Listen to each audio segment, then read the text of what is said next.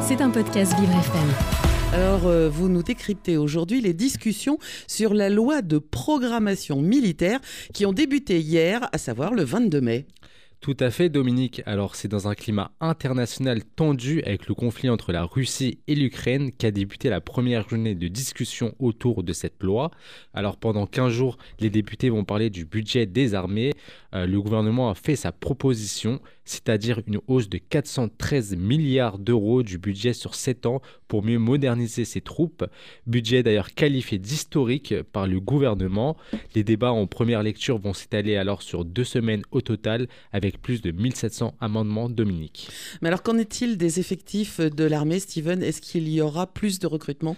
Alors si on rentre vraiment dans les détails, Dominique, le projet de loi propose le recrutement de plus de 6000 personnels euh, militaires et civils, soit en moyenne 900 embauches par an. Euh, c'est un effort important qui devrait être aussi consacré aux réservistes dont les effectifs seront portés à 150 000 au plus tard pour 2035 euh, pour atteindre l'objectif fixé d'un militaire de réserve pour deux militaires d'actifs, soit un doublement des forces de réserve puisqu'en 2021, rappelons-le, euh, la France ne comptait que 41 000 réservistes.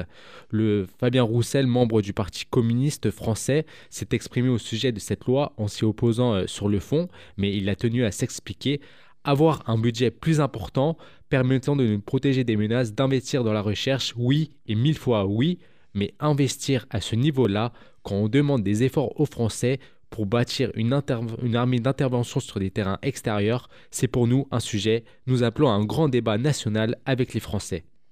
Alors pourquoi cette loi arrive maintenant, me demanderiez-vous, Dominique? Ah bah Oui, exactement. Expliquez-moi, on se prépare à la troisième guerre mondiale ou quoi? On n'en est pas trop loin de cette explication, Dominique. Euh, hormis le conflit ukrainien qui sème le désordre en Europe, euh, doubler le budget des armées et renforcer ses effectifs permettra, selon le gouvernement, d'évoluer vers le combat à haute intensité tout en étant capable de s'engager sur un front en menant une coalition. Euh, pour être plus clair, l'objectif affiché par le est d'être capable de faire face à toute éventualité de conflit en disposant des moyens suffisants. Une bonne initiative pour notre avenir dominé. C'était un podcast Vivre FM. Si vous avez apprécié ce programme, n'hésitez pas à vous abonner.